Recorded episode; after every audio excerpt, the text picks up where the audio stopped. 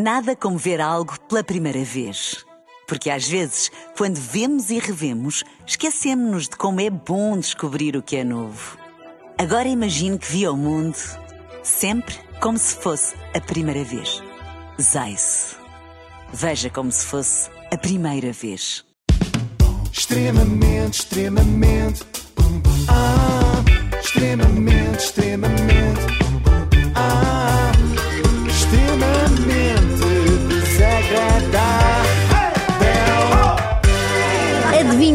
Voltou? Foi o nosso Quem? juiz. Oh! O nosso juiz favorito, sim, aquele do Muay Thai. Por isso é que é o meu favorito, porque nunca me vão apanhar a dizer mal dele. Olá, muito bom dia a todos, espero que estejam todos bem.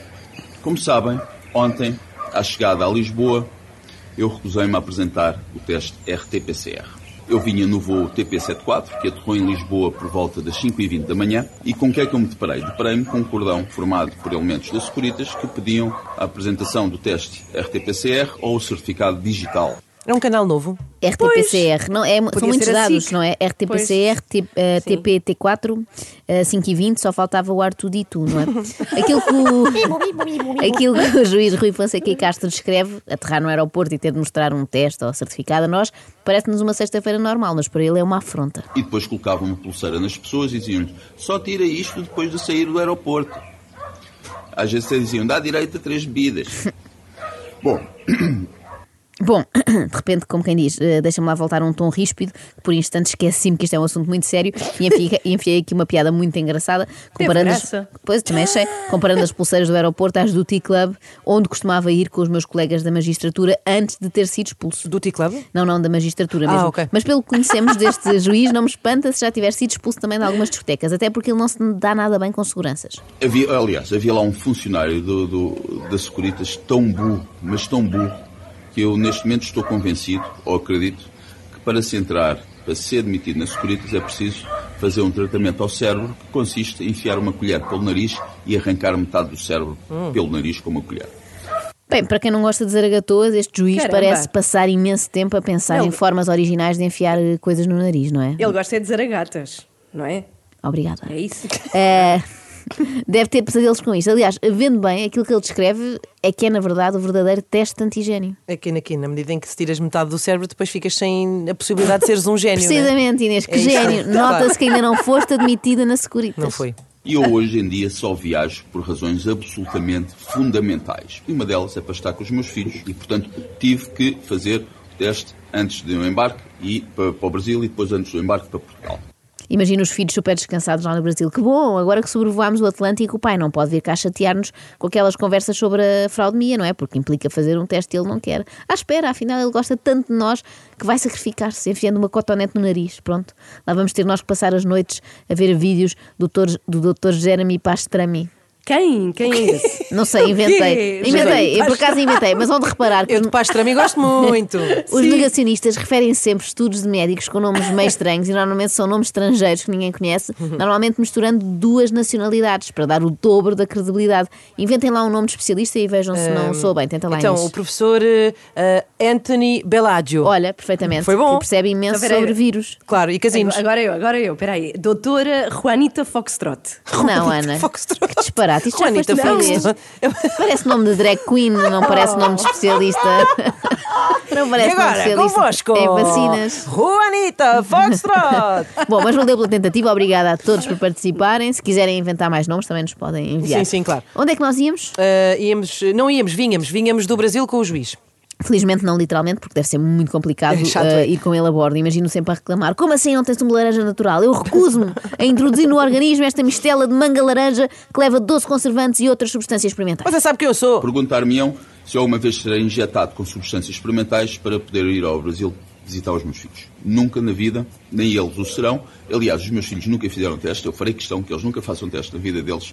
Nunca, mas o doutor ex-juiz sabe que os seus filhos vão crescer, não é? Eu sei que nós não gostamos muito de pensar nisto, mas é verdade, vai haver uma altura em que todos eles se tornam independentes e só fazem o que querem. Um dia aparecem-nos lá em casa com uma tatuagem, um brinco ou pior, um autoteste. Que, dentro das coisas que podemos apanhar os nossos filhos a enfiar no nariz, convenhamos que é das menos más. Olha, sabe as palavras. Concordo. Agora, para a pequenada que vai no carro a esta hora, toda mascarada para a festa da escola e tal, um esclarecimento. Quando nós falamos em coisas perigosas que os miúdos podem enfiar no nariz, referimos apenas àquelas pecinhas pequenas de leque. Claro. Nunca Claro. façam isso, meninos, Nunca, está bem? nunca, nunca. Mas eu tenho que fazer alguns sacrifícios, mas um, um desses sacrifícios nunca será ser injetado com uma substância experimental farmacêutica e, como nós sabemos, estas substâncias servem para matar, que é para matar a curto, médio e longo prazo. Bem, já vamos em quase dois anos de pandemia e ainda não percebi bem esta teoria. Se eles têm uma substância capaz de nos matar e se querem matar-nos de facto, porque é que aquilo não faz efeito logo? Não era mais prático? Porque é que para algumas pessoas é só a médio ou longo prazo? E depois como é que decidem isto, não é? É no momento da vacina. Nós chegamos lá e eles pensam: olha, esta tem cara de parva, vou inoculá-la com esta fase de curto prazo, que em princípio não chega ao Natal. É que se foi assim, eu estou tramada, eu levei dessa de certeza. Três doses. Mas chegado ali, não iria apresentar esse teste a um mero funcionário zeco da Securitas, que está ali a tratar as pessoas como gado, que pensa que está a fazer uma coisa extraordinária. No fundo, é um. Eu não vou dizer a palavra que É ia melhor não, dizer, melhor não. mas é um funcionário zeco, que está ali a tratar as pessoas como gado, a sentir-se poderoso. Eu também não gosto um nada. funcionário Zeca, ah, mas não é o caso. Eu também não gosto nada destas pessoas que se sentem poderosas, tipo juízes, não é? Uhum. E que chamam as outras de funcionários eco, só porque têm menos habilitações ou porque estão ali a fazer um trabalho muito chato que consiste em pedir papéis a pessoas e de vez em quando aturar um ao outro tirando-nos eco. Bom, mas se há, se há coisa que não podemos apontar aos negacionistas é a falta de criatividade. Antes recusavam fazer testes, agora até já fazem, tudo bem, mas recusam-se a mostrar o resultado a qualquer um. Cheguei lá e disse que não iria fazer isso. Eles ficaram muito consternados e, portanto, eh, pedi para chamar a polícia para ser autuado e para, ir- para me poder ir embora. A polícia não chegou imediatamente e, portanto, esperei um pouco. Chamou a polícia para poder ser autuado e então ir embora. Se mostrasse a porcaria do papel já podia estar em casa. Mas pronto, este homem é o oposto de todos os passageiros de avião do mundo. Exato. Quando o avião começa a descer já estão em pé no meio do corredor, não é? Com a sua Querem mochila às ser- costas. só, Pois só é, querem é. despachar-se. Querem ser claro. os primeiros a sair. Já o ex-juiz quer demorar o máximo possível no aeroporto. Nota-se que já não trabalha, não é? Está como aqueles reformados que não sabem bem como ocupar o tempo. E, portanto, eu disse-lhes, ouça, eu aqui, no gabinete convosco, eu tiro o meu papel aí do, do- aqui da mala, o papel estava do meu lado, na mala, e mostro-vos, apresento-vos. E eles aceitaram isso. Eu apresentei o papel e disse, ouça, nem sequer pensem que eu vou pôr uma pulseira, que alguém vai meter uma pulseira no meu pulso, uma pulseira eh, em mim. Isto é só mais um caso, na verdade, de masculinidade tóxica. Pulseiras nem pensar. Pulseiras no meu pulso, não. Não uso essas mariquices. Agora, se for no pé, se for no tornozelo, Lá está está. bem. É isso mesmo. Quando ele disse pulseiras no meu pulso, não, eu pensei precisamente isso. Se que ele ia sugerir a seguir. Só se for no tornozelo, daquelas com búzios e miçangas. Usa-se muito lá no Brasil. Eu vi, pois acabei por não comprar. Se estiver aí, agradeço. Depois nem sequer passei pela área da imigração, fui a conversar com eles lá para fora, até às saídas, acompanharam, fomos a conversar sobre vários assuntos e foi assim que terminou. Foram a conversar sobre Ok. vários assuntos. Então, o nosso Benfica, hein? Está e este tempo? amigos. Eu não digo Claro. que isto é comportamento típico de aposentado, não é? Ele só quer ter dois dedos de conversa com alguém, seja quem for, sejam dois polícias do aeroporto, a menina da farmácia. Bom, no fim desta aventura de contornos muito aborrecidos e nada épicos, o Dr. Rui Fonseca e Castro deixam-nos uma mensagem que, apesar de ter sido a semana passada, parece que já era sobre a guerra da Rússia. Nós não podemos compactuar com isto. Nós temos que resistir. Temos que resistir e, e teremos que resistir muito mais. Isto não é nada. Isto não é nada. Nós um dia vamos ter que estar preparados para lutar pela vida e pela morte, para lutar pela sobrevivência. E nesse momento em que tivermos que lutar pela nossa sobrevivência, só alguns é que serão capazes de fazê-lo. Só um punhado de pessoas que, que conseguiram percorrer todo o processo. O processo de sacrifícios, o processo de endurecimento. Só um punhado de pessoas, no fim, é que vai conseguir resistir ao pior. Só um punhado de pessoas. Mas esse punhado será extremamente forte e extremamente temido. É o punhado. Não é se nada. é o punhado Sim. de pessoas que não aceitam pulseirinhas no pulso, não Então, é? mas é, é a pessoa que está casada com a minha irmã, é o meu cunhado. Ai, meu Deus, até me doeu esta. Ela está pior desde que está em casa. Não está é? nada bem, não. Peço- não. Mandem ajuda. Perdeu o paladar e a noção total de onde está, o Sim. que está a fazer.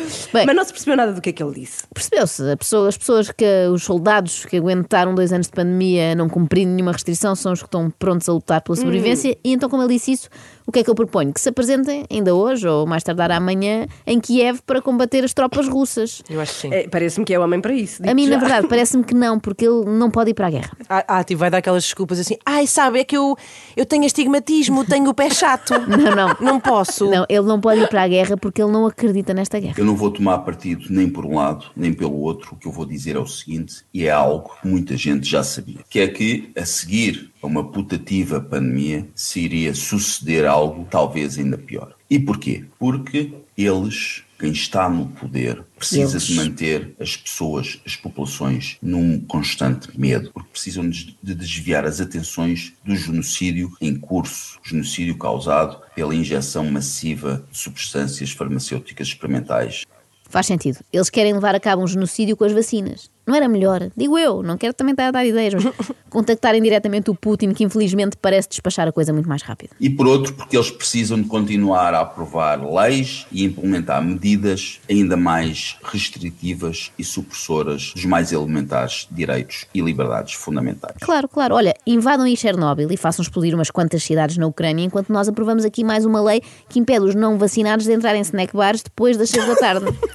Eu às vezes penso, pensa se não por mim a pensar onde é que estes tipos vão buscar estas teorias do arco da velha. Vou partilhar convosco uma, um artigo do, da Wikipédia. Ah, Como essa sabem, fonte. A Wikipédia é a Wikipédia é uma eh, é um é um site que serve os propósitos da oligarquia genocida e pedófila mundial. E portanto é um site que até pode ser útil, mas que tem que ser interpretado sempre ao contrário. E como nós vamos Ao ver contrário. aqui só o título já diz tudo. Biden, Ukraine Conspiracy Theory. Isto significa, quando é a Wikipédia a dizer, que não é uma teoria da conspiração, mas que é algo que é verdade.